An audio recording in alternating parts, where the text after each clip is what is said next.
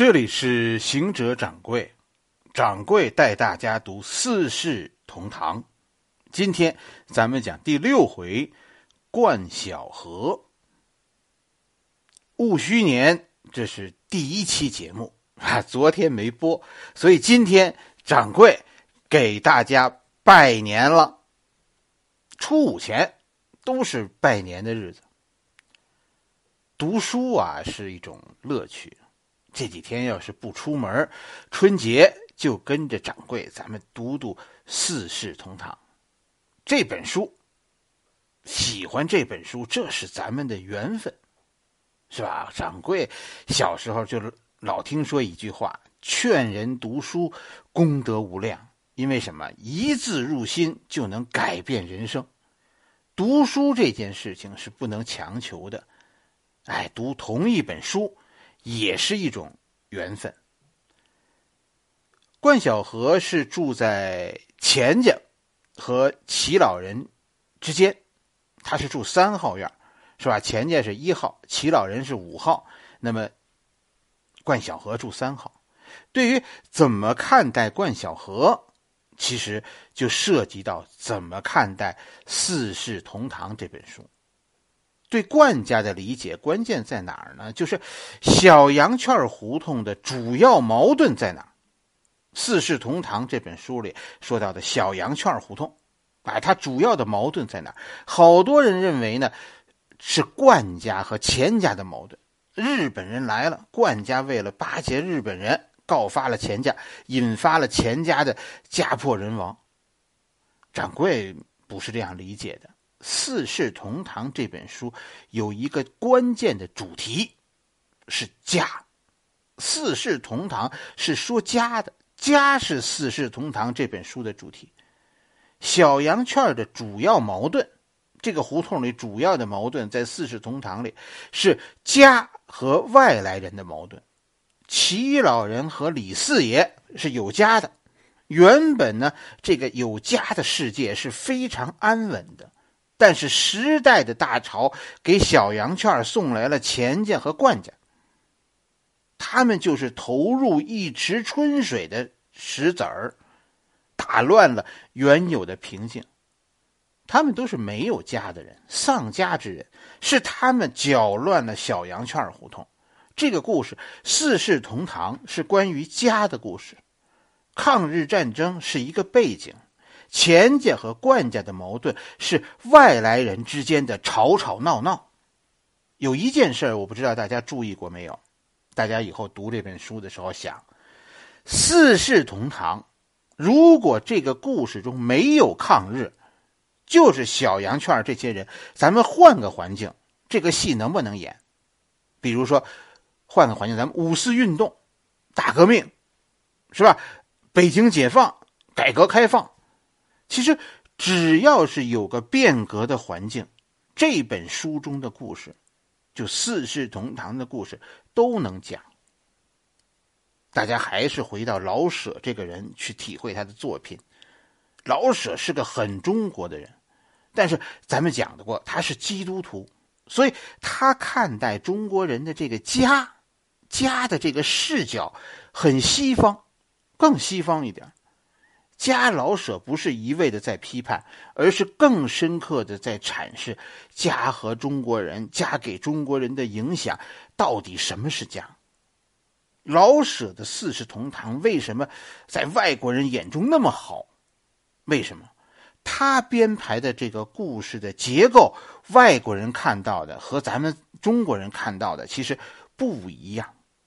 其实从外国戏剧的角度，他们更容易看懂。哦，这是这是讲啊，中国人家庭的瓦解，外因不是主要的，主要是他们中国人老强调的内部矛盾，是吧？钱家和冠家的矛盾是一定会爆发的，只差一个火花。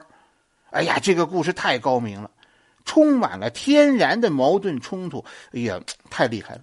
就这部戏在老舍的思想中，我跟你大家说，肯定是构思了很多年了。遇到抗日战争这个机会，是吧？一九四五年抗战一结束，一下子老舍就把这个这个故事和这个背景联系在一起了。这本书就有一种你读着就是一气呵成的那种感觉。故事很复杂，思想很深刻，但是讲的很流畅。就这个结构真的是太大了，故事讲的太棒了，差一点获得诺贝尔奖，也真的就叫什么实至名归。哎，咱们接着说冠晓荷。冠晓荷这个人呢，其实大家想，你说只有抗战中出冠晓荷吗？我们的改革开放大潮中有没有啊？当然也有。各个时代只要社会环境变化，就会有冠晓荷，就会有钱默言，他们就会是死敌，就会打得你死我活，就会搅乱北京的平静。要不反腐败干嘛呢？是吧？这和四世同堂是一个问题。当我们的传统文化遇到外部的侵袭的时候，这个故事就是四世同堂，它不断的在我们身边上演。但是，只有老舍捕捉到了这个故事。中国社会固有的一层一层的家，是吧？在我们的家是一层一层的，齐老人是一层，李四爷是更大的一层。如何这种一层一层的结构，如何在外部压力下它被压缩？我们看到它的内部如何出现爆点，这种爆炸从最开始的一局部的，就就最后就变成蓬勃的发展。当外界压力消失以后，原本的家变得支离破碎。但是没有关系，中国文化最擅长的就是自愈。小羊圈胡同只是换了一批人，再一次组成新的家，这就像一个内燃机。像一部发动机一样，每一个活塞不断的爆燃，推动着曲轴转动，推动着我们的社会向前发展。这件事儿，四世同堂这件事儿，不是到此结束，而是下一次开始。齐老人的家破碎了，变成的瑞轩、瑞全的家。以后，瑞全的家，你看着将在解放战争中爆炸。而后呢，变成小顺儿的家，小顺儿的家将在以后的时代中继续爆炸，爆炸，爆炸，一次又一次。四世同堂中的小顺儿，大体上就和掌柜的父亲是一代人。如果从家这个这个视角看，真的四世同堂这个故事还要讲下去，不变的是家，是小羊圈胡同，变的是一代又一代的人。在这种文化的背景下，在胡同中长大的人，每个人都有一些故事，每个故事都似曾相识。这就是北京，北京的文化，北京的胡同文化。其实我们也是经历着同样的家，家的解体，家的重建。每一代人，这就是我们所说的文化。《四世同堂》这本书说伟大，就伟大在这儿，它是普世价值。你读着，发自内心的有同感，那是八十年前的北京，其实也是六十年前的，也是四十年前的，也是二十年前的，其实也是现在的。关于家，我们讲了几千年，以后还会讲下去，因为什么？这是我们的文化，我们躲不开的话题。钱家和冠家，从这个角度看，他们是死敌。是吧？他们有国仇家恨，但是从小羊圈这个角度来看，这帮外来人，你可闹个什么劲儿？是吧？他们不闹事，世界就不会那么混乱。真的，北京人就是这么看待和评论很多社会问题的，是吧？对于我们，这这些都是他和他之间的事儿，我们永远是置身事外。你看，鲁迅写的《阿 Q》。写的那么多看杀人的杀人的观众是吧？其实，其实这些人都是这个心态，那都是别人的事。这就是中国人和和欧美人不同的看待问题的一个一个什么一个视角。哎，咱们看看书里是怎么说冠家的。家在钱家。与齐家中间的三号，是齐老人的眼中钉。在齐家的房还没有翻修以前，三号是小羊圈里最体面的房，就是在齐老人的院子重修以后，论格局也还是不及三号的款式像样。第一，三号门外在老槐树下边有一堵影壁，粉刷的黑是黑，白是白，中间有好了两尺见方的大红福字。齐家门外就没有影壁。全胡同的人家都没有影壁。第二，论门楼，三号是清水脊，而齐家是花墙子。第三，三号是整整齐齐的四合房，院子里是方砖漫地。第四，三号每到夏天。院中必定由六号的刘师傅给搭起新席子的凉棚，而齐家的阴凉只仗着两株树影不大的枣树供供给。齐老人没法不妒忌。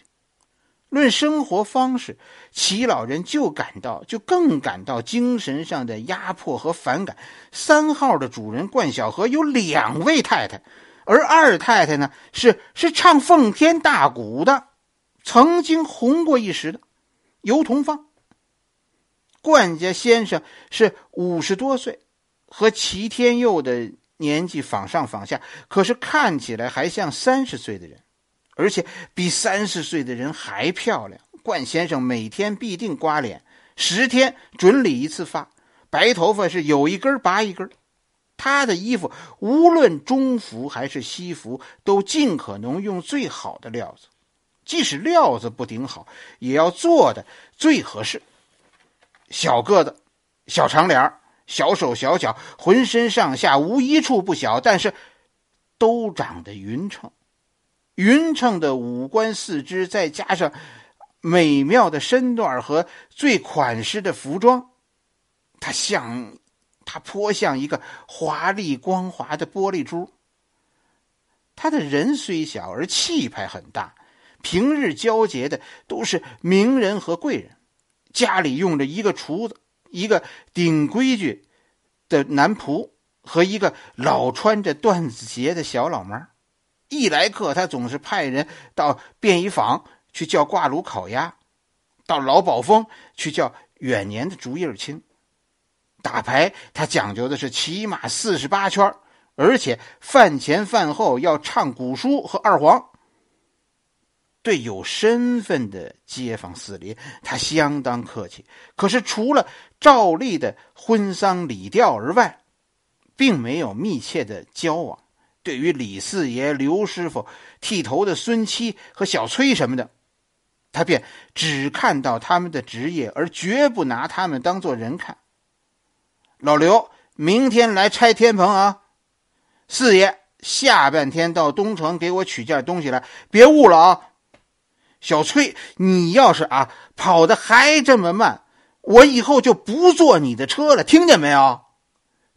对他们，他永远是这样下简短而有权威的命令。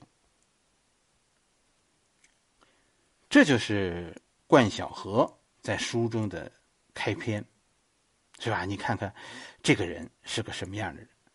然后呢，咱们再看看给小羊圈胡同带来了那么多烂事的外来人冠晓荷，他的家是什么样子呢？中国人啊，看问题都是说从外看内，自内而外，是吧？给别人带来麻烦的人，他自己的家也必定是混乱的。书里你看，冠晓荷的家以后就是混乱的，是吧？汉奸们的组织是混乱的。其实日本人内部的军阀，在书里也是混乱的。他们都是把自己的混乱强加给别人，是外在的因素，哎，外在的混乱被强加给了小羊圈，这样小羊圈看着就也要乱了。这叫什么？这叫树欲静而风不止。哎，齐老太爷、李四爷爱安静，但是环境中的各种混乱，最后都强加到了小羊圈。冠家的人，掌柜再给大家读读，大家体会啊，他们的混乱。冠太太是个大个子，已经快五十岁了，还专爱穿大红衣服，所以外号叫大赤包。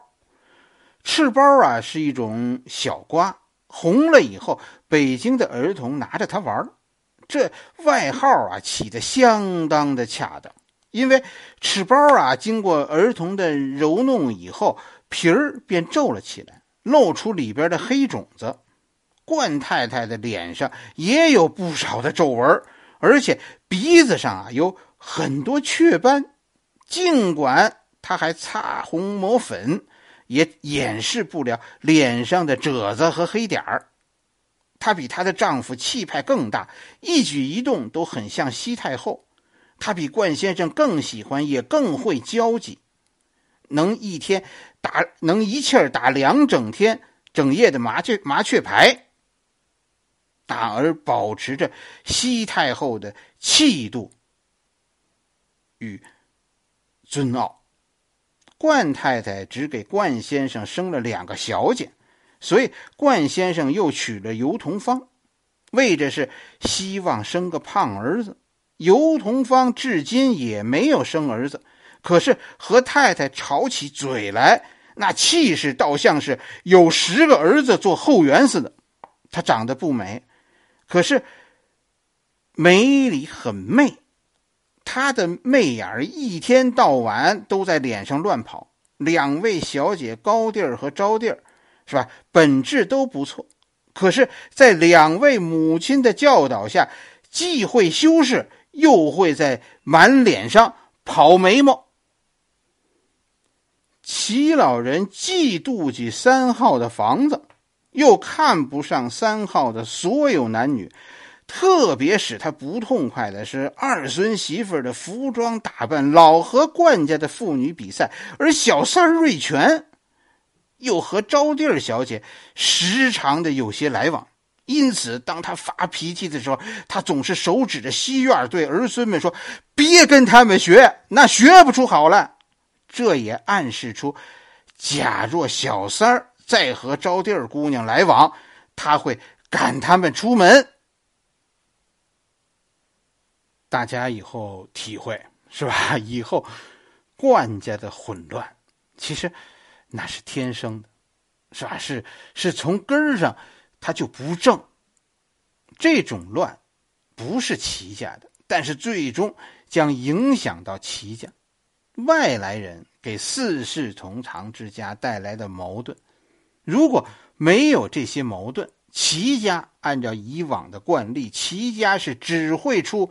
齐天佑只会出齐瑞轩的，但是有了这些外来人，有样学样，不管老太爷是不是高兴，最终冠家带坏了老二齐瑞峰，钱家带走了老三齐瑞全，家因此各奔东西。哎，所以跟大家说，怎么理解冠晓荷？哎，掌柜认为，这要从家这个角度去看待冠晓荷，是吧？冠家和钱家的矛盾，是齐家矛盾的外因，哎，是外来人搞乱了家，这是，这是《四世同堂》这本书的一个主题。好了，今天咱们就讲这么多啊！还是那句话，掌柜再一次给大家拜年。谢谢在微信上，在朋友圈里那么多人给掌柜拜年啊！掌柜有点回复不过来了，在这里咱们就一起，掌柜给大家拜年了。